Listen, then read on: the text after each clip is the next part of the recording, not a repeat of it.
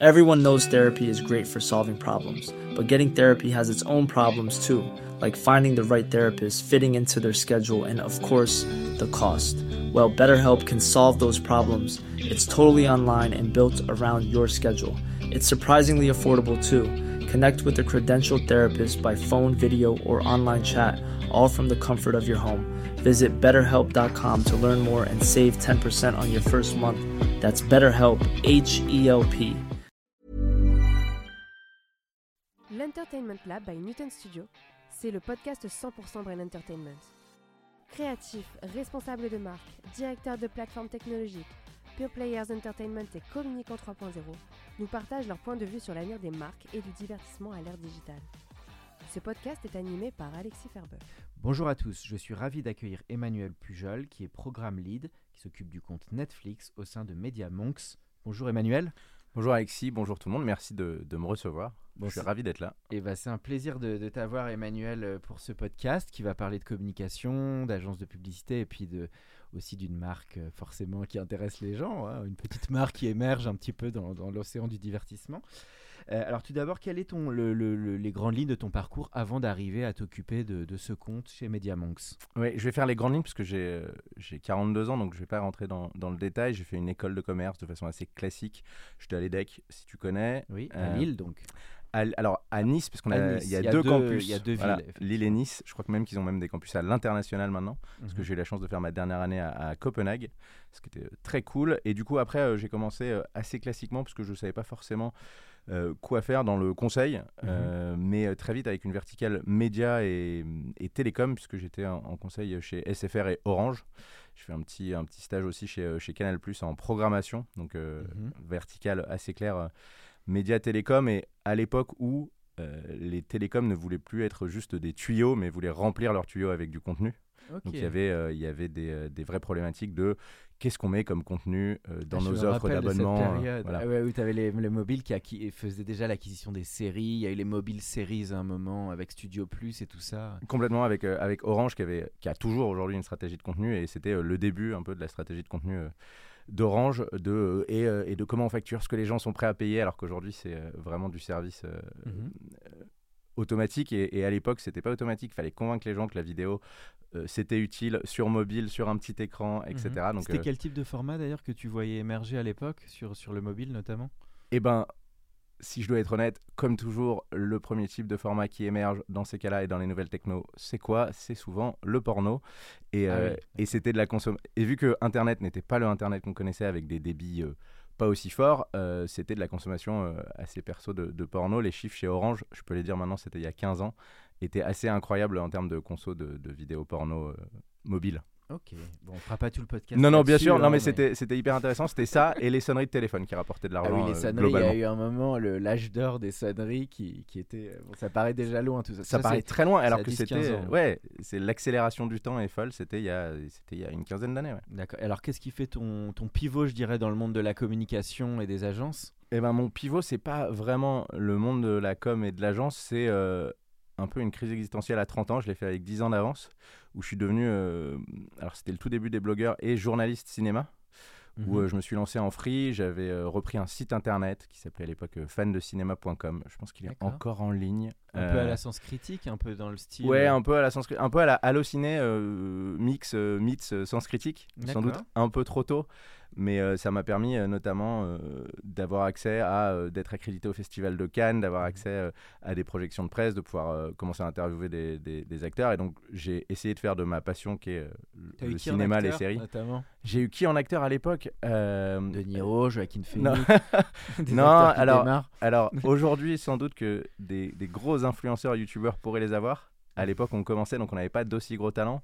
Mais j'ai eu la chance d'interviewer à l'époque, euh, qui est-ce que j'ai interviewé? Guillaume Canet, j'ai interviewé euh, bah, et Marion Cotillard ensemble, j'avais interviewé. euh, euh, qui est-ce que j'avais interviewé? J'avais eu la chance d'interviewer le patron de, de Pixar à l'époque, à Cannes. Ah. C'était incroyable. John Lasseter? Non, l'autre. L'ancien. Ouais, l'ancien. dont D'accord. J'ai oublié le nom. Pas mal. Je le retrouverai t'as eu des Mais bons guests, quoi. mais c'était assez dingue. Et, et ce qui était assez dingue, c'était que à l'époque, en partant de rien et en étant personne, on soit accrédité euh, à Cannes et d'autres festivals pour avoir accès à et à ces talents et, euh, et, à, et à ce monde-là. D'accord. Combien d'années as-tu fait cette J'ai fait bohème ça euh, deux ans. Deux ans. Euh, c'était effectivement. Alors, c'était pas une vie de bohème, mais c'était parce un que je suis risque. passé par là, par ce secteur, ce milieu, donc je, je- je vois un petit peu le. C'était la course à l'échalote et, euh, et à la pige. Euh, voilà, j'ai eu la chance de faire un peu de radio au Move. euh, je ferai une spéciale dédicace à Jean Z euh, que- qui m'avait donné euh, une chronique euh, au Move. Euh, j'ai fait, euh, j'ai fait un peu de presse-papier et, et j'ai fait un peu d'affiliation sur mon site web à l'époque pour vivre euh, via des Tu as distributeurs. changé un peu de vie à ce moment-là. J'ai changé euh, un peu de vie à, à ce moment-là et je suis revenu dans, euh, je vais pas dire le droit chemin, mais Oui. la ligne un peu plus classique. structurée, on va dire. ouais. Euh, parce que je suis rentré euh, dans une agence qui s'appelle Brain Sonic, qui Mhm. existe toujours, qui a été récemment rachetée par Décuple, Mhm. et où, en l'occurrence, un, un des responsables était lui-même euh, blogueur cinéma, et du coup, il avait créé une équipe euh, de blogueurs cinéma autour de lui. Donc on s'est retrouvés euh, tous là, et, et j'étais très vite chef de projet pendant six mois pour faire mes preuves, et je suis passé, euh, je suis passé euh, account manager et donc euh, responsable de, de- de clients euh, assez vite. Je suis resté 5 ans chez eux, 2013-2018. Ça a été 5 super années où euh, je pense que j'ai appris beaucoup de choses sur la com. Sur un scope un peu brand content, quoi. Tu faisais de la vidéo, de la prod, du social, etc. Sur un scope complètement brand content. Parce que c'est Euh, l'ADN de Brand Sonic, je crois. Complètement. C'est euh, né euh, d'une volonté de démocratiser à l'époque la vidéo et la vidéo live sur, euh, sur, euh, sur Internet. Et après, c'est devenu une agence euh, effectivement euh, digitale, mais très 360 entre vidéo, social media, euh, euh, com interne, euh, etc. Quel compte t'avais un peu quel type de secteur t'as couvert ben alors, là-dedans?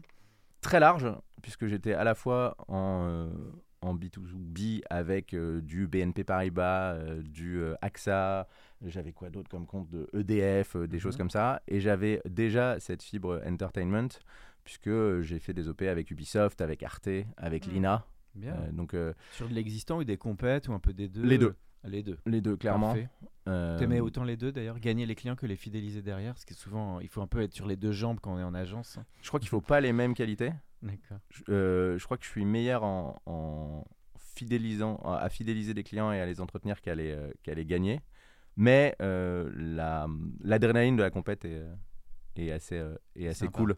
Qu'on la gagne ou qu'on la perde, en tout cas l'adrénaline est, est sympa. Intéressant la qualité, tu mettrais plus le focus sur le côté chasse et, et idée, in- euh, comment dire, créativité dans les pitchs. Co- comment tu dirais les qualités qu'il faut faire montre euh, pour, euh, pour gagner plutôt que fidéliser, je dirais?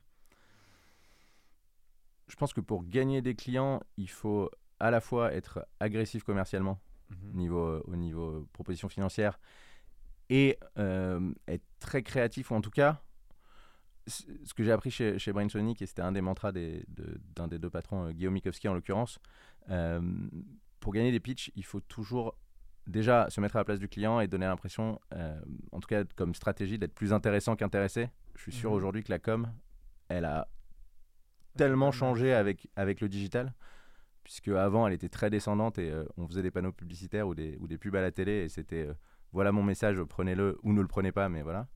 Et aujourd'hui, je pense que les consommateurs sont tellement plus éduqués et Mhm. que, en fait, on fait plus de la pub, on fait de la conversation. Mhm. Et il faut, et ça, j'ai vraiment, je pense, euh, appris chez Brainsonic, il faut euh, intégrer ces conversations et Mhm. il faut paraître naturel et paraître euh, Ah, non pas pushy, mais vraiment digne d'intérêt. digne d'intérêt, apporter, ne pas vendre, mais apporter un service, apporter une plus-value aux, aux consommateurs sans qu'ils s'en aperçoivent réellement, mais vendre comme avant traditionnellement avec euh, des paquets de lessive, ça marche moins bien aujourd'hui sur le digital. Et plus c'est natif, plus ça s'inscrit dans des timelines, moins ça a l'air d'une publicité, plus c'est efficace. D'où l'importance du storytelling et de créer du désir avec des nouvelles écritures, on va y arriver. Et donc tout ça t'amène à Media Monks.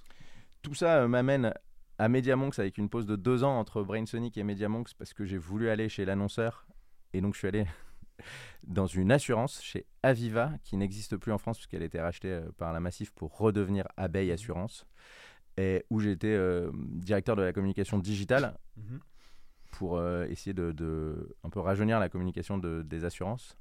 On le sait, les assurances, comment ça marche? Globalement, je sais pas si toi ça te faisait pareil, mais quand j'étais jeune, euh, mes parents ils recevaient des enveloppes avec le logo de l'assurance et donc du coup toute ma vie j'ai vu le logo de l'assurance de mes parents et quand j'ai dû prendre ma première assurance, car en grandissant ça arrive, les responsabilités d'adulte c'est d'être assuré aussi quand on a un appartement. Bah, j'ai juste pensé au logo que je voyais euh, tout le temps sur le- la, la petite lettre de mes parents. Et en termes de com, à part ça, et euh, savoir qu'il y a une petite astérix et qu'il faut lire les, les- les- les Oui, petites lettres en, police 4 en bas, la com de l'assurance, c'est pas compliqué, mais c'est euh, c'est assez peu différenciant. Du coup, Aviva avait aussi une envie de raconter des histoires et de raconter eh ben, des histoires d'assurés dans lesquelles l'assurance avait vraiment servi, où ils avaient notamment un très beau programme qui était euh, de l'investissement, enfin un concours sur de, des entreprises à impact, et donc Mhm. à investir sur l'économie réelle. Et donc ça, il y avait, il y avait du storytelling sur, sur des belles réussites euh, d'entreprises. Euh, Est-ce que j'en ai en tête? Oui, j'en ai en tête que La Vie est Belt, qui était un fabricant de ceintures à partir de Mhm. roues récupérées de vélos. Mhm. Euh, donc Et ça, non c'était pas un parfum, c'est un autre. et non pas un parfum. c'était le jeu de mots, je crois.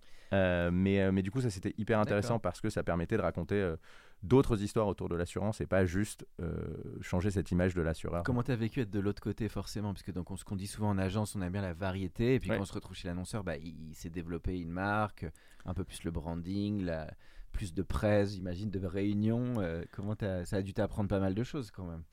Mais je vais essayer de pas te paraphraser parce que c'est Mm. effectivement exactement ça.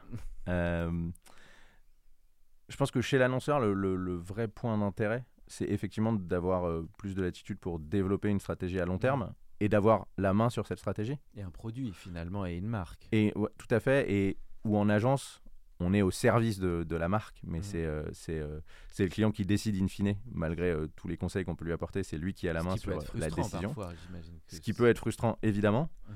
Après, tant que nous, on fait notre travail de conseil, on a l'impression d'avoir fait notre travail. Mais oui, parfois, c'est frustrant. Et du coup, de se retrouver de l'autre côté, c'est intéressant sur le long terme. Euh, après, l'expérience a duré deux ans et, et- et je l'ai quitté au moment, euh, euh, au moment du Covid pour, des raisons, pour des raisons personnelles, parce que je venais d'être papa et que j'avais envie d'un peu de temps pour moi aussi.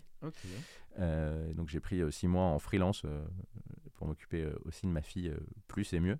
Euh, et donc, et donc euh, ça a duré deux ans, donc le temps long n'était pas si long que ça, mais euh, effectivement ça apporte, euh, ça apporte un poids stratégique et, euh, et d'assumer ses décisions, puisque puisqu'il n'y a plus le client derrière qui, qui assume la décision, c'est moi le client.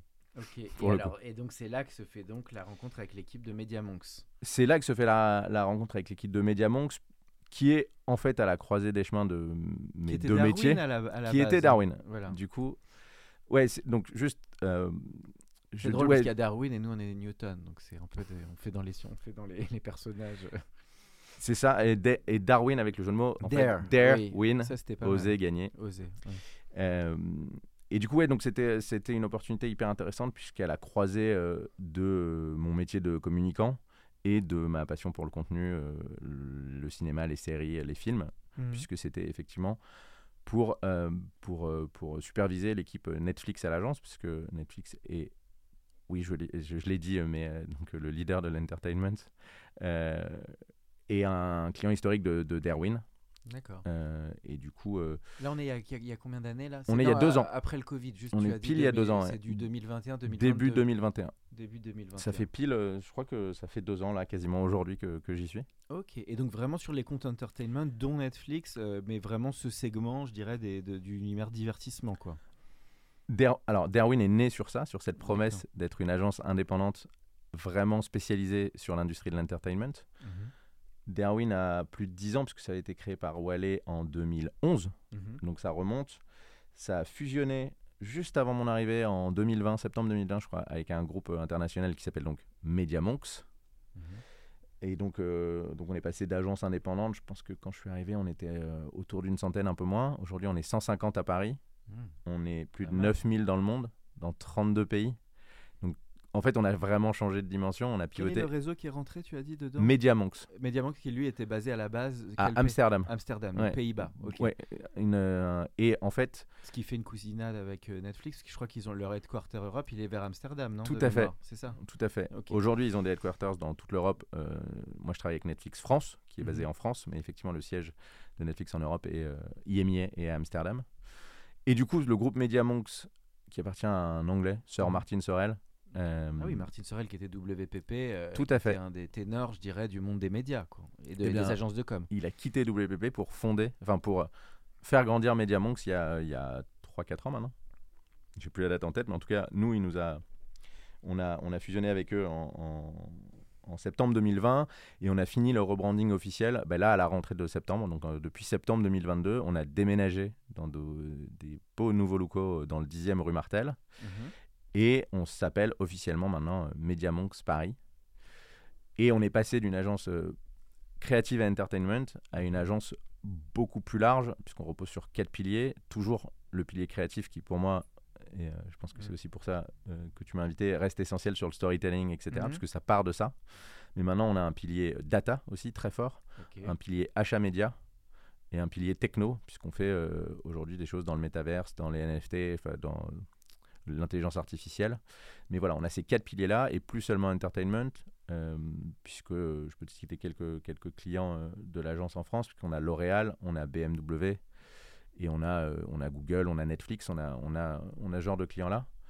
Mais, euh, mais Avec des synergies aussi via l'Europe et qui reviennent via, les, via la maison mère, j'imagine. Et via le, oui, via l'Europe et via le monde, puisque euh, on...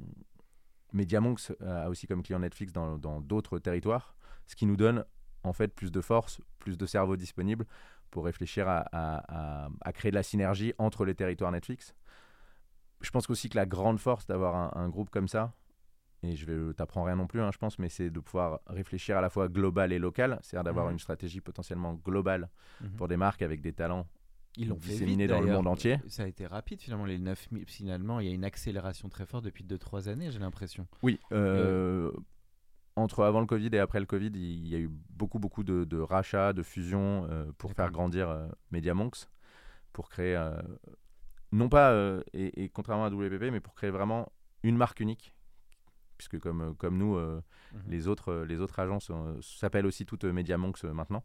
Et donc pour créer, pour créer une marque unique et pour effectivement délivrer du contenu et des campagnes et à nos clients dans le monde entier. Et mm, ce que je disais sur Netflix est assez vrai puisque je me rends compte aujourd'hui qu'on peut, qu'on peut être global et local, donc d'avoir des talents dans le monde entier sur des expertises et avoir cette, cette, cette flavor, j'arrive pas à le dire en français à ce moment-là, mais en tout cas cette, euh, cette petite touche locale qui est hyper importante puisqu'un consommateur, il va pas, euh, il va pas réagir de la même façon en France, en Angleterre, aux États-Unis. Couleur, on aurait pu dire couleur, locale. Voilà, de couleur locale. J'ai honte de ces anglicismes, c'est très dur parfois. Mais oui, oui, de couleur locale qui est hyper importante pour accrocher l'audience et pour accrocher le consommateur avec euh, la bonne blague, avec le bon ton, avec, avec la bonne référence, qui mhm. vraiment est si différente de pays à pays. Très intéressant. Alors justement sur ton activité avant d'arriver euh, à la marque qui commence par N, le, sur ton activité de directeur de conseil, donc c'est assez 360, ça couvre donc la le pilotage client, l'account management, la gestion des campagnes et j'imagine que tu es aussi en transverse avec d'autres services euh, plus créatifs, plus médias, plus data. Euh. donc vraiment tu, tu paquettes, tu chapotes l'accompagnement. Ce qui est hyper intéressant, c'est que donc sur la team qui accompagne le N rouge Mhm. Euh, on, a, on a effectivement une multitude de talents, puisqu'on a à la fois euh, des social creatives qui vont être euh, à l'origine de la créativité, de la création pour Netflix. On a évidemment des producteurs et des, monteurs pour créer, et des directeurs artistiques pour créer les, assets visuellement. Et, et, on a de l'account management effectivement pour, pour m'accompagner sur la gestion du client. Donc assez traditionnel, mais une équipe assez, assez étoffée pour euh, répondre à, des besoins qui font que, euh, et tu le vois tous les jours sur Netflix, on produit beaucoup de contenu pour Netflix. Euh, quand je compare à ce que je faisais avant sur d'autres marques, je pense qu'on produit 3, 4, 5 fois plus quotidiennement que ce qu'on pourrait faire sur d'autres marques parce que, parce que les contenus sur Netflix sont sont extrêmement nombreux, divers, variés et que nos audiences sont diverses et variées aussi en fonction des plateformes qu'on traite. Bon, super intéressant. Alors du coup, euh, et alors juste avant d'arriver sur le client, en termes de, facettes du métier, parce que c'est vrai qu'il y a plein de facettes dans ce métier de direction de conseil, c'est quoi Qu'est-ce qui te préfère, que tu préfères toi finalement? C'est ce côté créa, c'est ce côté ou c'est le côté pilotage sur la longueur du client, de bien les connaître, etc. Pour le coup, comme je suis dédié effectivement à un seul client aujourd'hui, il y a un vrai accompagnement au quotidien avec eux, c'est-à-dire qu'on leur parle euh, quasiment quotidiennement. On les connaît très bien. C'est comme si tu faisais partie de l'équipe en vrai. C'est pratiquement. en tout cas, on se voit comme des, comme des partenaires. Oui, et pas des euh, prestataires. Et pas forcément uniquement des prestataires. En tout cas, c'est la relation qu'on essaye de, de, nouer parce que euh, relation de confiance, euh, de, de transparence, donc de, de se dire plus facilement les choses. Donc effectivement, plus partenaire que pur prestataire. Ça fait, euh, comme je disais, euh, très longtemps que l'agence travaille avec eux. Moi, ça fait deux ans. Et on crée des relations euh, assez proches avec, euh, avec le client, ce qui permet de effectivement pouvoir les conseiller au mieux, de pouvoir euh, être au courant de ce qui va arriver, de, de- de ce qu'il faut anticiper. Et donc ça, c'est effectivement agréable. C'est une multitude. Et ce qui est intéressant aussi, c'est que c'est évidemment une multitude de clients, donc de points de vue, donc d'enjeux, donc de, de strates aussi. Et sur un scope donc assez varié, j'imagine du social content, de la strat, euh, des campagnes, il y a un peu de tout sur le digital, j'imagine. Alors, oui, sur le, sur le social, Ouais. en l'occurrence, on est vraiment l'agence social de, Ouais. une des agences social de, de- de Netflix France. Et effectivement, c'est, euh, ça va de la, du day-to-day euh, aux campagnes à, à la strat. Et effectivement, comme tu l'as bien souligné. Donc ça, c'est vrai que c'est rare aussi, toi qui as fait pas mal de marques avant, c'est rare des marques qui mettent la- le social avec des vrais moyens euh, et euh, par les temps qui courent. J'ai envie de dire, c'est vraiment, il faut être euh, euh, finalement assez mature sur ces sujets-là. Je sais pas ce que tu en penses. Ce qui est assez impressionnant avec, avec Netflix, et je pense que je peux le dire parce que je le vis, euh, Mm. pas de façon quotidienne, mais presque, mais quand je prends le métro, Mhm. ça m'arrive souvent d'entendre des gens parler euh, d'un tweet qu'on a fait dans la journée, d'un tweet ou de, sur un Ah film, hein, sur une série, mais, mais les films et les séries de Netflix euh, sont conversationnels, ou les docu- alors, je vais tout citer, hein, les films, les séries, les documentaires, les, Mhm. euh, les, euh, les animés, etc. Donc toutes les, les verticales de Netflix. Oui, qui sont les produits parlent d'eux-mêmes en plus de la marque, évidemment. et en un fait, avantage. c'est conversationnel et on entend dans le métro les gens parler de, de, de ce- de ce qu'on fait au quotidien. Et ça, je pense que ça arrive pas souvent. Et c'est un Mm. gros avantage pour un publicitaire, c'est de savoir que la marque est vraiment discutée. C'est-à-dire que c'est pas nous Mm. qui créons la conversation. La conversation, elle existe sur Elle est Netflix. suivie, hein, combien d'abonnés du coup à peu près sur les différents canaux sur la France? Sur la France, on est autour euh, de 25 millions. 25 millions quand tu cumules les, les Insta, les TikTok, les Facebook, Les euh, YouTube et les, Insta. YouTube. Dans l'ordre, Sur- quels sont les top 3 pour que les auditeurs. Sur euh, Twitter, on vient de fêter les 10 millions d'abonnés, Waouh, c'est énorme. Ah ce oui, qui en fait euh, un des comptes français de marques les plus suivis. Bravo. Euh, Insta, on doit être autour de 9 millions aussi. Mhm. Et, euh, et TikTok, euh, c'est devenu euh, pour Netflix France le, enfin c'est devenu pour la France le premier compte de marque en très peu de temps puisqu'ils l'ont lancé il y a un an, un peu plus d'un an leur TikTok. Et là, vous êtes à combien en abonnés? Le nombre d'abonnés sur Netflix France TikTok, je sais pas exactement, je pense qu'on est au-delà de 4 millions, mais je dis peut-être des bêtises à vérifier. euh, Tout ça avec une team dédiée de combien de personnes pour faire vivre un tel pôle, finalement, social content pour Netflix? Alors pour le coup, je disais qu'on était une des agences Oui, social de, Une des de agences. Netflix, Enfin, puisque, la vôtre, je voulais dire. puisque TikTok on le gère pas. D'accord. Voilà, c'est géré par, par des, euh, une autre agence euh, avec qui euh, on travaille en étroite collaboration. Et pour le coup, je vais les citer, c'est The Source, Mhm. voilà, euh, qui a euh, monté, ouvert et géré le, le compte TikTok. Euh, et donc au total, je pourrais pas dire de nom, mais on est une équipe substantielle à l'agence. Bon. Alors parlons de Netflix justement un peu plus précisément. Donc cette, cette obscure marque qui fait un petit peu parler d'elle depuis quelques années. Toi tu es devenu addict comme tout le monde. Est-ce que tu consommes encore plus de séries, de films? Ou est-ce que le pic était au moment du confinement? Euh, Là je sors, je suis plus en perso là, en, ter- en Euh, termes de spectateurs. Alors ça fait longtemps que je suis abonné à Netflix, pour le Mhm. coup. Euh, Tu peux pas dire là que tu regardes jamais. Là c'est Non, non, bah, non, non, je regarde, euh, je regarde beaucoup pour le coup, euh, mais ça fait longtemps que, que, que je suis abonné à Netflix. Je pense qu'ils sont arrivés en France en 2014. avec House, non, of, 2000, House of Cards qui était avec marquant House of Cards, qui est la première série euh, originale Netflix, si je ne m'abuse, si je dis pas de bêtises. Exactement.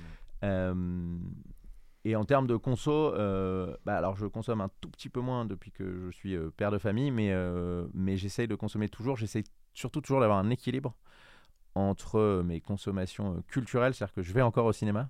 T'as une télé dans ta chambre ou pas? Question J'ai un, j'ai un rétroprojecteur dans ma chambre. Ah, et ça, c'est pas mal. Que tu sors peut-être pas tous les jours. Que je ne plus. sors pas tous les jours, mais que je sors.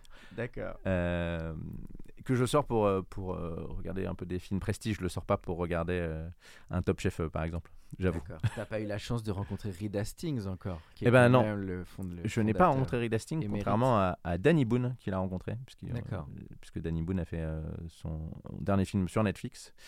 Et, euh, et il sort un film là euh, la Comment semaine s'appelait son prochaine. dernier film sur Netflix de Danny Boone? Alors, il s'appelait 8 rues de l'humanité, Ah oui, celui qui était sorti pendant le Covid. tout- qui, est, qui est sur le Covid et qui est, sur sorti le un an après le euh, Covid. Ouais. D'accord, d'accord. Tout à fait. T'as- y a- Quel livre d'ailleurs tu recommandes sur toute l'histoire? On va, ça va maintenant rafraîchir parce que à la base c'était donc il y avait une histoire avant Netflix, c'était qu'il il était dans l'univers des vidéos, des vidéoclubs.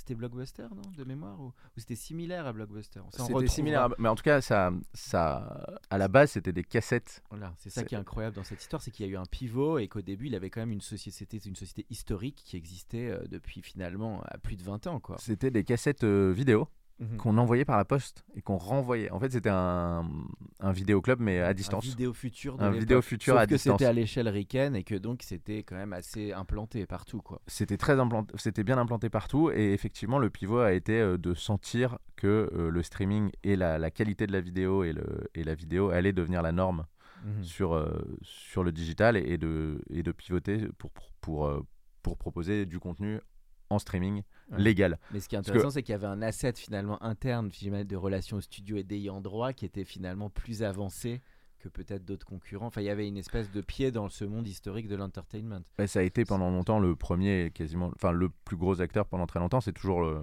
le leader du marché. Et c'est vrai que on le voit, la, la, la concurrence s'est euh, renforcée ces dernières années euh, à l'international avec, euh, avec Prime, avec Disney et avec maintenant euh, beaucoup de, de studios qui veulent lancer leur plateforme de streaming pour, euh, Mm. pour euh, maîtriser leurs leur, euh, revenus. Donc, ce qui est bon, alors on va pas faire tout sur le case Netflix, mais c'est vrai que pour les auditeurs, c'est forcément c'est un sujet qui les intéresse, bah, peut-être de lire des ouvrages là-dessus. Mais ce qui est très fort, c'est évidemment le finalement la disruption qu'ils ont amené dans la distribution euh, et qui font que même au dernier César, je sais pas si tu as pensé de l'allocution de, de Jamel Debbouze qui inversait le truc en disant mais réveillez-vous aujourd'hui pour 9 euros, regardez tout ce que vous avez et, et voilà finalement cette offre qui euh, bah, a matché euh, des usages et puis quand même des contenus assez incroyables avec des vrais investissements parce qu'il fallait y aller pour acquérir de tels niveaux de contenu quoi. je pense que euh, ce qui fait la force de, ces, de, de, de, de Netflix, c'est pas que Netflix, hein, mais c'est aussi effectivement d'arriver à proposer du contenu original qui regroupe, euh, qui regroupe des, des millions de, de- de fans à travers le monde. Euh, bah, le- le- le plus gros, euh, le, le plus gros récent et le, record, euh, c'est euh, c'est Squid Game, qui quand même est une Mhm. série coréenne qui, il y a 20 ans, n'aurait pas fait autant d'audience et qui, grâce à Netflix, euh, met, met l'accent et le, le projecteur sur, sur le, la Corée, qui est un très très bon producteur de, de, de- d'entertainment. Le euh, ressort beaucoup. Alors c'est intéressant que tu te lances sur Squid Game. Après on va aller sur le branding hein, et tu as ta partie communication, mais c'est on repart de l'entertainment pour aller vers le terrain de la com. Ce qui est finalement, ce qui est intéressant sur Netflix, c'est qu'il y a eu des finalement quelques, on va peut-être en citer cinq, mais des des produits phares, des programmes phares qui, je pense, ont rythmé. Alors moi, je dirais de tête. euh, je trouve que Casa de Papel, il a, il, a, il, a tra- il a frappé assez fort quand même. Tu as parlé de Squid Game. Je dirais House of Cards, qui a été historiquement euh, un, je trouve qu'il a marqué beaucoup. D'ailleurs, tout ce que disait, tu te souviens, Kevin Spacey à l'époque, euh, quand il disait bah, tout le monde a refusé ce projet avec ABC et tout ça. Euh, qu'est-ce que je mettrais, qu'est-ce que tu mettrais d'autre dans deux, trois autres noms que tu trouves qui ont été les, les, programmes les plus forts en termes de, bah, aussi en termes d'audience, hein, tout simplement. Alors, je pense que je vais pas choisir parmi les enfants de mon client. Euh, pour le coup, mais euh, ben, récemment, on l'a vu avec l'attente qu'il y a eu autour de Stranger Things. hein. Euh, ça, c'est pas. Things, ouais. Voilà, en France, euh, et, et- et je voudrais aussi souligner la, la production française de Netflix qui, Lupin, euh, qui s'est démultipliée. Et je vais effectivement dire Lupin, Mhm. euh, qui est, qui est une série qui marche en France et à l'international. hein, C'était des 40 millions ou 50 millions. enfin, on était haut, quoi. En tout cas, on, on- on- la production continue et la, la saison 3 euh, Parce que arrive. sur les chiffres, alors je sais que c'est toujours un petit peu dur les chiffres de, de- de visionnage et, et de. ouais, c'est ça. Le chiffre clé, c'est le visionnage ou c'est le, le nombre de users Quel est le chiffre clé pour le, un programme finalement? Le- Alors, ça, pour le coup. je sais que ça, rien que ça, ça justifierait un débat, j'imagine. Non, mais surtout, euh, euh, euh, c'est vraiment. euh, tu essayes d'avoir des informations, mais je, Ah oui, vraiment, celles-là resteront confidentielles C'est dur de dire. pour le coup. Et même, nous, à l'agence, on, on- on est un peu hors scope là-dessus. Mhm. C'est-à-dire que nous, le but, c'est de mettre en valeur les séries, les films, les contenus Netflix original, évidemment. Maintenant, sur les chiffres. Oui, c'est euh, vrai. Mais tu me diras, c'est comme une marque ou un, un- un producteur qui doit communiquer sur ses ventes, c'est toujours quand même un point qui est, qui est assez confidentiel et qui est assez. euh, Alors là, ça se voit, donc forcément les gens en parlent, mais, mais voilà, on le sait pas toujours. C'est confidentiel, mais Netflix, et si vous cherchez, vous trouverez, avait lancé des initiatives sur euh, des chiffres euh, et, des, et des communications de chiffres sur le, sur le viewing. Donc ça, c'est public, ils ont lancé des chiffres. Je sais qu'ils vont bientôt changer euh, ce qu'ils avaient fait, donc je vais pas... Je vais pas en parler là, mais en tout cas, si vous cherchez, il y a des chiffres officiels de Netflix qui sortent euh, toutes les semaines euh, sur, euh, sur le viewing. D'accord. Moi, c'était juste une curiosité parce coup. que c'est vrai quand on dit que les séries françaises elles cartonnent, moi ma question c'était bah, par rapport à un Stranger Things qui est peut-être un pur US, on est d'accord qu'on est sur des échelles qui, vont au-delà. Des Stranger Things et des Squid Games sont plus, vont plus loin que des, j'imagine, des 10% ou des, ou des lupins. Tu dirais à peu près, hein. on n'est pas obligé de dire combien, mais on est d'accord que c'est un terrain de jeu. Quand la, la- la série elle a un côté international dès le départ, ou en anglais, ça va un peu plus loin en général. Un Squid Game, c'est en coréen et ça a cartonné dans le monde entier. Mhm. Donc, euh, un Lupin, même en français, ça cartonne dans le monde entier. Euh, 10%, c'est pas une série euh, Netflix, c'est une série euh, France, France France Télé, Télé, qui a tout été à fait, qui a été ensuite effectivement qui est disponible sur Netflix.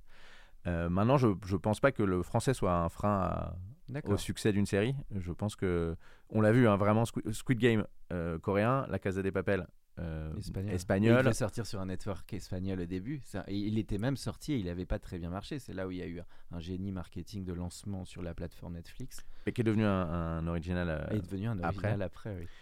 Et du coup, euh, du coup, je suis pas sûr que la langue soit une barrière au succès aujourd'hui, grâce, euh, bah, grâce, grâce au, au- aussi à la curiosité finalement que permet un, un Netflix. Je pense que ça c'est aussi hyper important et je trouve hyper fort que malgré tout ce qu'on puisse dire, en fait, la, la variété du contenu fait qu'on peut découvrir des choses qu'on n'aurait pas Mhm. forcément découvert euh, sinon. Une approche plus localisée finalement. Et euh, à la fois local et global, parce qu'il y a euh, des séries d'Amérique du Sud qui cartonnent, il y a des séries bah, françaises qui cartonnent, des, sé- des séries euh, scandinaves qui cartonnent, Young Royals euh, a cartonné, il y a, y a- y a des séries asiatiques, coréennes, enfin c'est ça qui est, je trouve, Mhm. hyper fort, c'est la, un, la révélation de talent, et deux, deux vraiment un- un- une, une internationalisation des succès qui est intéressante. Et même parfois, des, je sais, des renforts locaux dans la production. On a re- reçu il n'y a pas longtemps une, inter- une- une intervenante qui vient d'Espagne en distributrice. Il y a eu tous les studios qui, se sont, qui ont pu se développer grâce à Netflix aussi en Espagne. Donc il y a aussi des infrastructures qui sont mises en place dans les pays pour développer les, les prods originales. Ça, c'est important aussi. Bah, il y a beaucoup de tournages, euh, et ça, c'est pas que Netflix, mais la France est un- une terre d'accueil de tournages euh, internationaux. Et d'ailleurs, là, euh, Et là, les- le- Paris notamment, qui a été une des success stories liées à la France. on se parle là, mais euh, là, cette semaine, il y a donc euh, Murder Mystery 2 qui sort euh, la semaine prochaine, qui, se passe en par- en- qui sera sur Netflix, qui se passe en partie à Paris. Il y a John Wick 4 qui se passe à Paris. Il y a eu un Mission Impossible il n'y a pas si longtemps qui se passait à Paris. Mm. Il y a euh, finalement une que vraie pas tourné pendant les retraites ou les Gilets jaunes. ou les gilets jaunes. Mais, euh, mais euh, donc, oui, ouais, Paris et la France est une belle terre d'accueil du cinéma euh, en inter. Alors sur la partie, plus ta partie évidemment qui est la partie communication et on va dire euh, branding, euh, qu'est-ce qui, qu'est-ce qu'on va faire un mini tuto? Quels sont pour toi les points clés qui t'ont marqué bah, dans cette communication euh, et qui les définit avec ce que tu peux dire évidemment. hein? Bon, Il y a ce branding qui est très marquant, ce N, le petit logo sonore. Quels sont un petit peu parce que ça peut être- le cas Netflix il est inspirant pour plein de marques aussi, hein, soit déjà établies ou, ou nouvelles. Mais qu'est-ce que finalement tu as vu, toi, de, de- oui, de, de marquant, c'est le cas de le dire, sur, sur cette marque et sa communication? Je pense qu'au-delà des marqueurs forts que effectivement tout le monde connaît, euh, que tu as cité, où je rajouterais, qui est moins présent aujourd'hui, mais qui à une époque était très présent, qui était le To Doom. Oui, euh, voilà, qu'il l'est toujours celui-là quand même. Qu'il est moins aujourd'hui, Oui. En tout cas qu'il a été à une époque euh, qui était Oui, très moins présent. nouveau, on va dire. Les Ce gens qui est- connaissent maintenant. Ce qui est euh, très marquant, et c'est ce que je disais un peu tout à l'heure, c'est vraiment d'être euh, dans les conversations euh, des, alors des Français en l'occurrence, mais je pense dans le monde entier. Et c'est ce rapport à, à nos audiences qui est extrêmement précieux. C'est euh, une, écoute, euh, une écoute de nos audiences pour euh, les connaître, les comprendre et, euh, et leur parler de façon le, le plus naturelle possible. C'est vraiment euh, ce que je disais tout à l'heure, le côté euh, très organique de, de- de notre communication qui est le, le, le- ouais, ouais, le plus naturel et le plus dans la, dans la conversation, plus que dans la communication. Je pense que le mot conversation est important. Sur Netflix, on le voit, hein, euh, si tu vas sur Twitter, Facebook, Insta, on répond aux commentaires, euh, on, on interagit avec la communauté parce que euh, parce que c'est un dialogue permanent, parce qu'ils nous disent plein de choses intéressantes euh, aussi sur euh, le- comment ils, ils voient euh, les séries, les films qu'ils regardent, et ils en Mhm. font des commentaires, et ils en c'est parlent. pas juste les, les programmes, ce qu'ils en pensent, c'est aussi leur manière de consommer, ils se livrent et tout ça, c'est ça Et, et ce qui est hyper intéressant, c'est que c'est pas que du, que du own, c'est du own et du earn Netflix. C'est-à-dire qu'ils parlent de Netflix très naturellement sur toutes les plateformes. Et donc, il y a une mine d'informations pour la communication qui est extrêmement importante puisque c'est une des marques les plus discutées en France, euh, Netflix aujourd'hui. Alors, on est dans un podcast qui parle souvent de storytelling, de création de contenu, de nouveaux formats. Donc, euh, c'est intéressant parce qu'on est chez un pure player comme Netflix. Mais toi, qu'est-ce que, quels sont finalement les nouveaux formats ou en termes de storytelling, de création de contenu, des OP que vous avez pu faire, des petites anecdotes? Je sais qu'il y a eu des, des choses souvent innovantes qui se font en termes de marketing. Mais qu'est-ce que toi, tu soulignerais euh, de marquant là-dessus? Bah, en tête, j'en ai deux ou trois. Euh, en termes de création de contenu et de storytelling, euh, on avait lancé euh, une, une série, enfin une série, on avait lancé un, un- un format sur euh, YouTube décliné sur les autres plateformes qui s'appelait Visible pour Netflix. Et Visible, c'était quoi? C'était euh, la question de la représentativité dans les séries Netflix à travers les yeux euh, de, de, de fans et de, de, de- j'allais dire d'anonymes qui s'étaient reconnus dans des personnages de séries. Donc on avait traité euh, le thème du genre, le thème de, les- le thème de, de, de la neurodiversité, donc euh, l'autisme, le thème de, euh, de- du handicap, le thème de l'homosexualité, sur avec des témoignages euh, Mhm. de- d'inconnus, d'anonymes qui s'étaient vraiment reconnus dans des personnages phares de séries Netflix et comment euh, ça les avait aidés à, à- à vivre, à vivre leur. C'était donné, alors pour être plus clair, c'était donner de la visibilité à des gens qui sont souvent invisibilisés, c'est pour ça que ça s'appelait Visible. Et, euh, et voilà, donc c'est une création de contenu euh, qu'on a, qu'on a co-créé avec Netflix. C'est euh, une OP sur combien de semaines alors c'est pas une op- alors c'était pas une OP, c'est vraiment une, une série qui a duré. euh, Ah, c'est une série, vraiment. Enfin c'est une série, c'est du contenu, c'est du format YouTube qui a duré pendant un, un an et demi ou deux ans. Ah, quand même. Ah oui, donc on en fait un tous les deux, on en faisait un tous les deux trois mois, un par trimestre sur un sujet particulier, sur un- une thématique particulière, sur une série. Donc un peu portrait, on reprenait un des. Invisible et on rend- lui donnait une crédibilité avec tout ce qui s'est passé. avec- Complètement. Il y a eu euh, les derniers, c'était euh, euh, je suis papa célibataire comme dans un papa hors pair. J'ai vécu. Alors il y avait des, des sujets assez forts. c'est j'ai vécu des violences conjugales comme dans Maid. On a eu un, très- un témoignage très fort et très émouvant de quelqu'un qui a, qui a accepté de parler face caméra face à- sur ces sujets-là.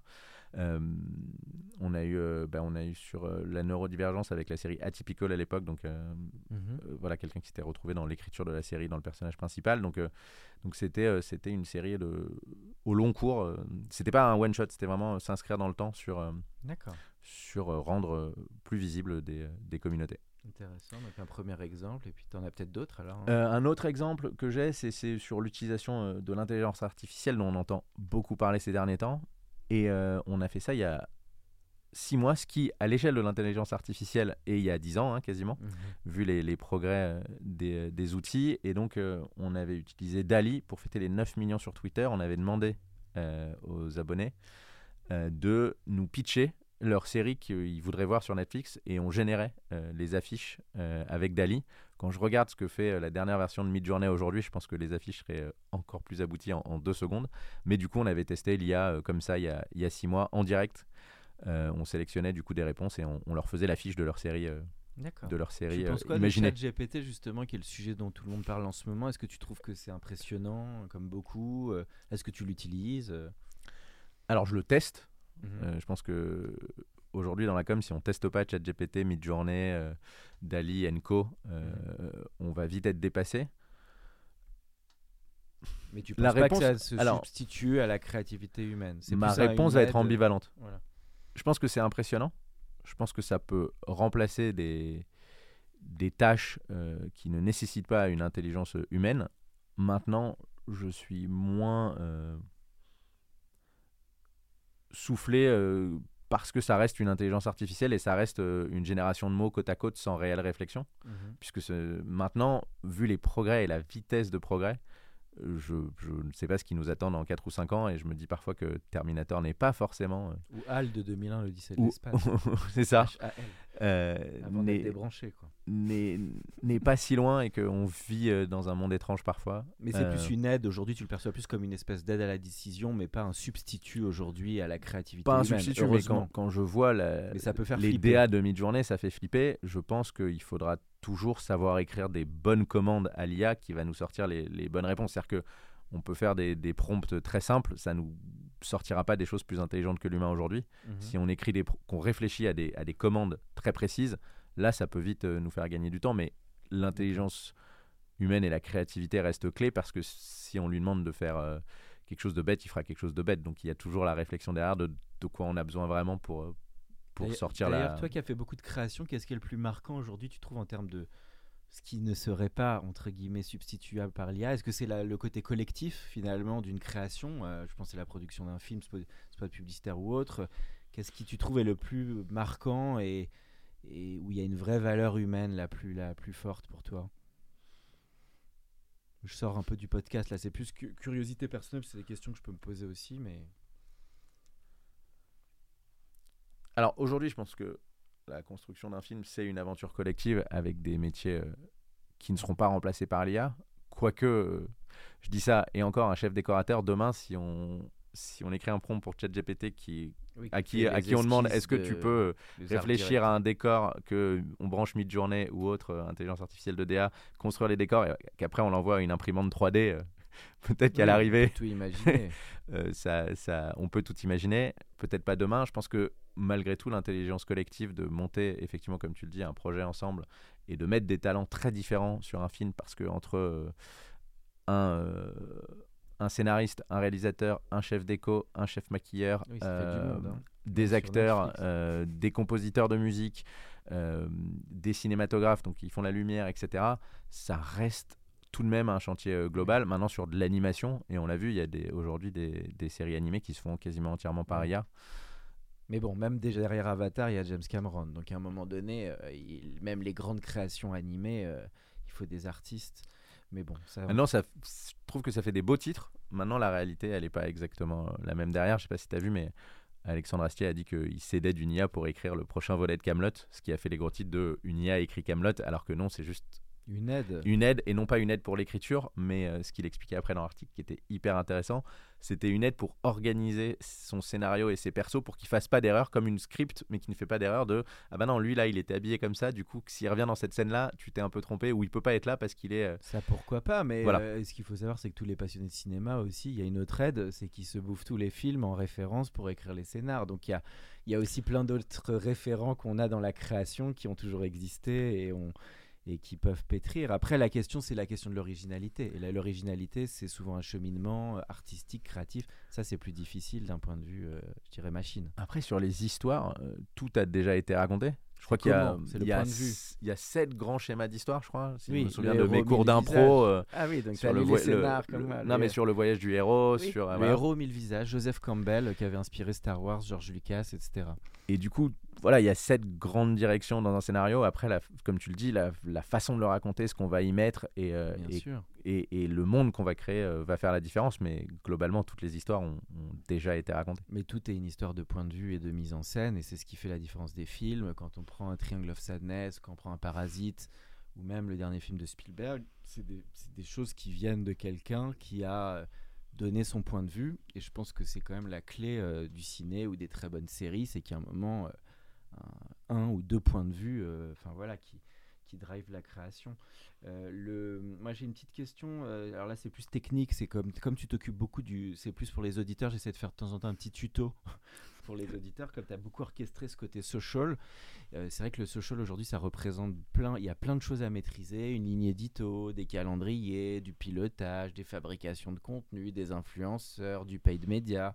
Qu'est- Qu'est-ce que tu, comment tu, tu sens ce chantier euh, à piloter en fait et les enjeux parce qu'il y a aussi parfois des marques qui veulent le garder en interne, il faut démontrer une valeur en externe pour les agences.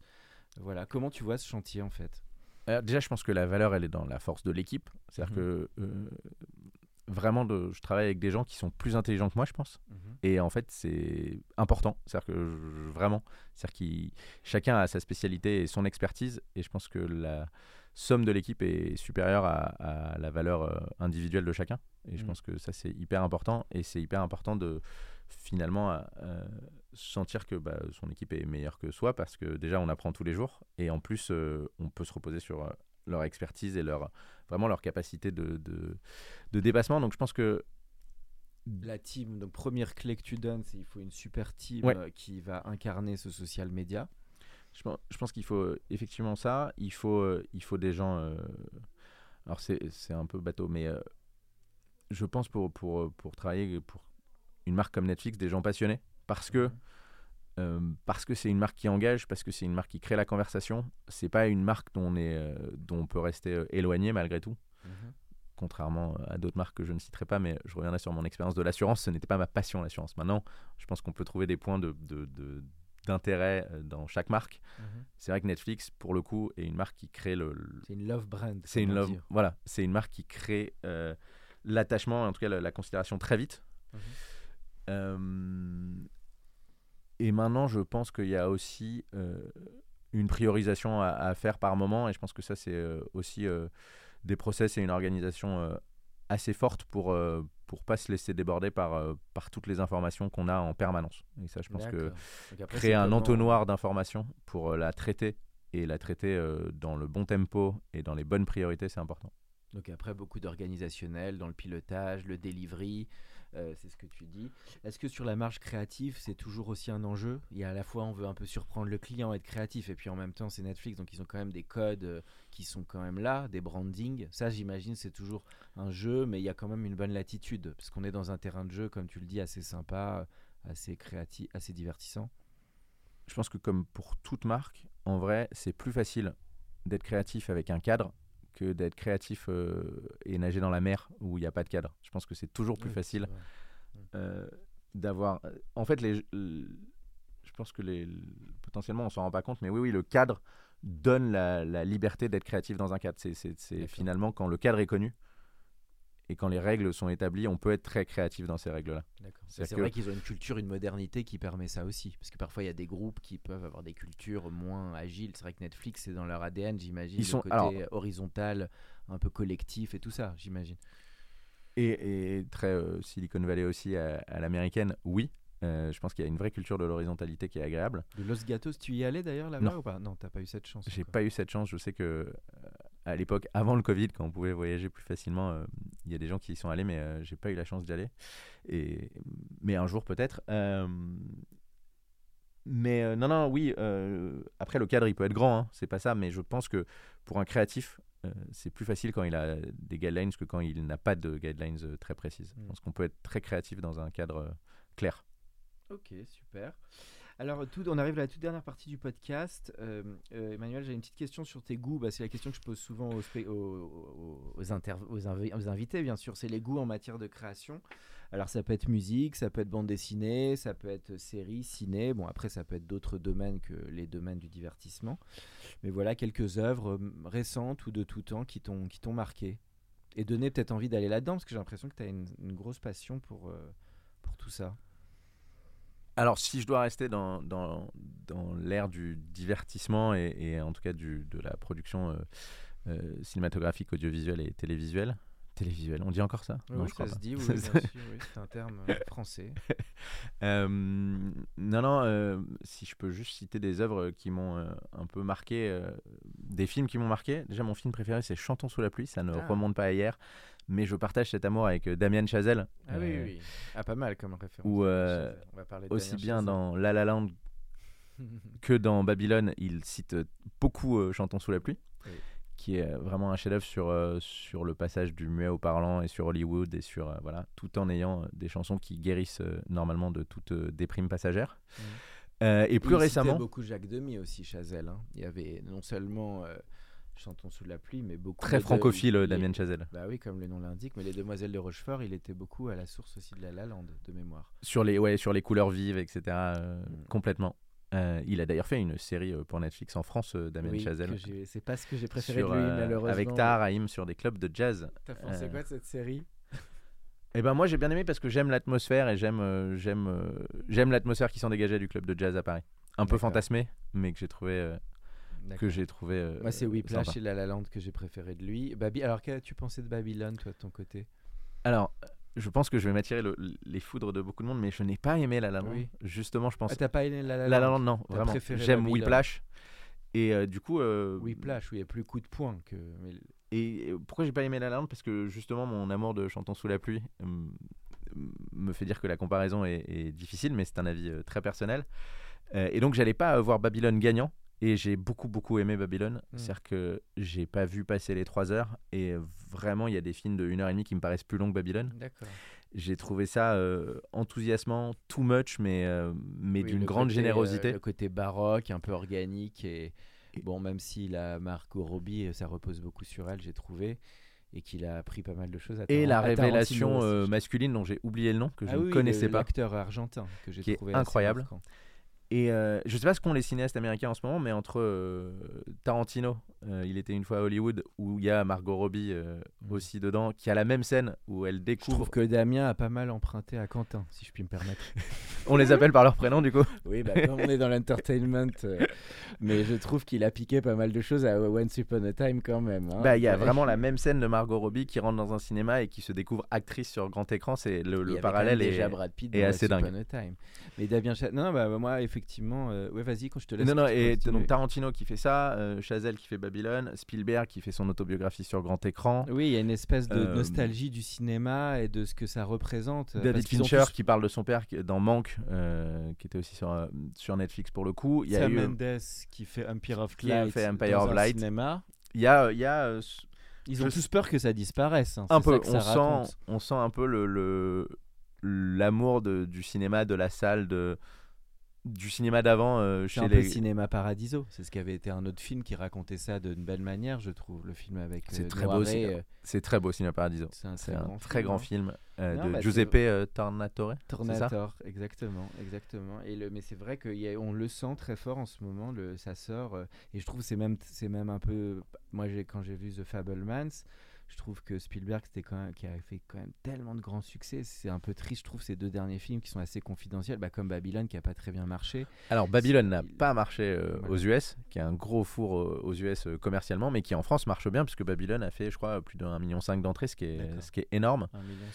Il a pas fait 10 non plus. Non, mais Mais c'est pour un mal, film pour un film mal. de 3 heures euh, sur le Hollywood des années 50, c'est bien 1 million Bah, 5 c'est à la Woody Allen, quoi. quand on sait que, que le cinéma n'allait pas bien l'an dernier et qu'on a beaucoup dit le cinéma euh, se meurt, je trouve que le- un score comme, euh, comme Babylone est quasiment vrai, inespéré. C'est vrai, bah, c'est le côté arty des Français qui, quand il y a un film un peu arty, ils y vont, surtout avec Brad Pitt. Et le film était, était intéressant, c'est sûr. hein. Et, euh, et c'est vrai que j'aurais pas parlé sur le million 5 pour Babylone. Le Fableman, je crois, marche un peu moins bien. Mais pareil, il est sorti il y a longtemps aux US. Et euh, je pense que ça a joué aussi sur, euh, sur, euh, sur la fréquentation en salle.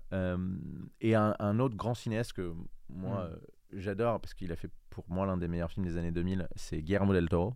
Ah oui. Labyrinthe de Pan. Voilà. Ah le labyrinthe de Pan est un souvenir assez incroyable en salle. Et il est devenu là, euh, aux Oscars, le premier réalisateur à gagner meilleur réalisateur, meilleur film et meilleur film d'animation, puisqu'il a décroché euh, la statuette pour le très beau Pinocchio qu'il a fait euh, en décembre dernier Tu l'as euh, vu, sur Pinocchio Netflix? Bah. Je l'ai vu parce que c'est un original Netflix. Donc j'ai eu la chance de le voir. euh, et enfin, il est sorti, donc tout le monde peut le voir maintenant. Mais, mais ouais, c'est un- un- une bonne réinterprétation de Pinocchio. C'est un Pinocchio fois Del Toro. Donc c'est euh, c'est en stop mo, c'est assez bluffant euh, techniquement. Super euh, cinéaste, Et, Guillermo euh, del Toro. et Guillermo del Toro, voilà, c'est un cinéaste. Bon, bah c'est bien, que très éclectique. Bah, t'as des bons goûts, je trouve. Bah, alors, t'as plutôt des goûts pas mal. alors j'aime bien mes goûts, voilà, personnellement. Mais après, je pense En que général, les goûts sont très. Éclectique. Non, non, les, les- les goûts sont très personnels. Donc, euh, Triangle of Sadness, tu l'as vu il y a des choses que j'aime pas. Ouais. Euh, maintenant, je ne juge pas les gens qui aiment. Je peux, enfin voilà, c'est les goûts, ça reste très perso. Alors, je n'ai pas vu Triangle of Sadness parce que je ne suis pas un grand fan du travail de Robin Oslund. Euh, j'avais vu The Square, j'avais vu Play avant aussi, qui, avait- qui était aussi à Cannes, mais à la quinzaine, je crois, ou à la semaine de la critique. Euh, On fera un comment, deuxième euh, podcast non, non, non, sur mais- les critiques comme c'était ta première bah oui, vie. c'était- c'était une de mes vies précédentes. Euh, non, je, je suis pas fan de son aspect assez cynique et moqueur. euh, finalement, je, je, je le trouve euh, moins intéressant qu'il n'a l'air de se trouver euh, brillant. D'accord. voilà. Bon, bah J'ai trouvé son. c'est son- pour Ruben, ça. si Non, non, non, mais, non, mais Oui, et pourtant as- il a réussi à avoir deux palmes. C'est le premier à avoir deux palmes d'or pour deux films consécutifs. Ça n'était jamais arrivé, donc c'est pas mal. Mais De Square sur sa critique de l'art contemporain, je l'ai trouvé très facile et, et, et assez méprisant. Et donc il faut que je vois Triangle of Sadness parce que je me suis mis comme objectif 2023 de revoir toutes les palmes d'or. Là, j'ai bien aimé. hein. Donc, euh, donc je verrai Triangle of Sadness dans, ma, dans mon marathon des palmes d'or. Et Parasite, tu l'as vu? C'était super Parasite. J'ai vu Parasite, c'est super euh, Parasite. Ah oui, t'as aimé Parasite comme moi. Mais Bong Joon-ho, c'est super en général. Ah oui, c'est un bon. C'est un excellent euh, cinéaste. Il y a deux Hosts qui viennent de ressortir au cinéma, si tu ne l'as pas vu. Et il y a Okja sur Netflix, du même. Okja, c'est quelque chose. Alors, Okja, c'est quelque chose. hein. Pour ceux qui l'ont pas vu, les auditeurs, vous allez prendre une bonne petite claque. Alors ensuite, la toute dernière question, c'est le conseil que, que tu donnerais à un ou une jeune bah, qui veut se lancer, euh, soit dans le monde des agences, soit dans le, le- le monde du, du- de, de Los Gatos, de- du grand N. je pense que c'est un conseil euh, plus global sur la, la vie professionnelle. Ça fait très euh, ou vieux con ou vieux sage. Je sais pas euh, lequel. Je sais pas si tu dois biper le premier mot. Si c'est sûr. Non, tu peux y aller, on, on censure Mais, euh. Mais bah, sur YouTube, ils censurent maintenant les gros mots. Je sais pas si t'as vu. Il faut. Non, mais nous, on est. ils euh, bipent, euh, ils bipent les est- gros on mots. regarde le côté Frenchy, mais ça va. Mais je pense qu'il faut être curieux. Vraiment, je pense que la curiosité est, est un mot hyper important. Surtout en agence, je pense que les choses vont tellement vite aujourd'hui. On le voit avec, euh, on en a parlé un peu sur l'intelligence artificielle, mais euh, les choses sont si mouvantes. euh, les, les- même les besoins des clients sont parfois très mouvants. Je pense qu'il faut être très curieux et il faut, il faut être très ouvert et Mhm. curieux. Je, je parle pas que de ce qui se passe en France, mais je pense qu'il faut être ouvert et curieux sur, sur le monde et sur, sur le monde de la communication au global et voir ce qui se fait un peu partout. Et je pense que prendre du temps, de faire de la veille et de, de, de vraiment de s'imprégner euh, euh, de campagnes d'inspiration, c'est hyper important. Et de campagnes comme, mais euh, de livres, de films, de séries. Je pense, que, je pense que la curiosité et l'ouverture au monde est, est- est hyper important dans nos métiers. Pour, pour être, et je le disais, pour la conclusion, ça, ça va avec ce que je disais au début, mais pour être dans la conversation et pas dans la, communication dans la communication, je pense qu'aujourd'hui, les, les audiences, les consommateurs sont plus du tout dupes quand on fait de la pub. Et donc, euh, pour être dans la conversation, il faut écouter et donc il faut être curieux. Bon, bah écoute, Emmanuel, je crois que ce sera le mot de la, de la fin. Euh, bah, je te remercie grandement pour ce podcast euh, de l'Entertainment Lab. Bah, merci à toi pour ton invitation, c'était super. Merci. Pour ceux qui sont encore avec nous, merci de nous avoir écoutés. Pensez à aller mettre une note au podcast dans la section notes et avis sur Apple Podcast. Cela nous ferait énormément plaisir et nous permettrait de continuer à faire grandir ce podcast consacré au Brain Entertainment. À bientôt pour un nouvel épisode. Hey, it's Paige DeSorbo from Giggly Squad. High quality fashion without the price tag. Say hello to Quince. I'm snagging high-end essentials like cozy cashmere sweaters, sleek leather jackets, fine jewelry, and so much more. With Quince being 50 to 80% less than similar brands.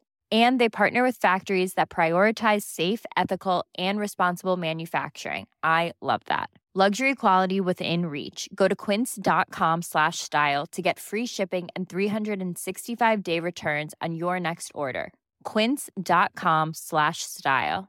Mom deserves the best, and there's no better place to shop for Mother's Day than Whole Foods Market. They're your destination for unbeatable savings, from premium gifts to show-stopping flowers and irresistible desserts. Start by saving 33% with Prime on all body care and candles. Then get a 15-stem bunch of tulips for just $9.99 each with Prime. Round out Mom's menu with festive rosé, irresistible berry chantilly cake, and more special treats. Come celebrate Mother's Day at Whole Foods Market.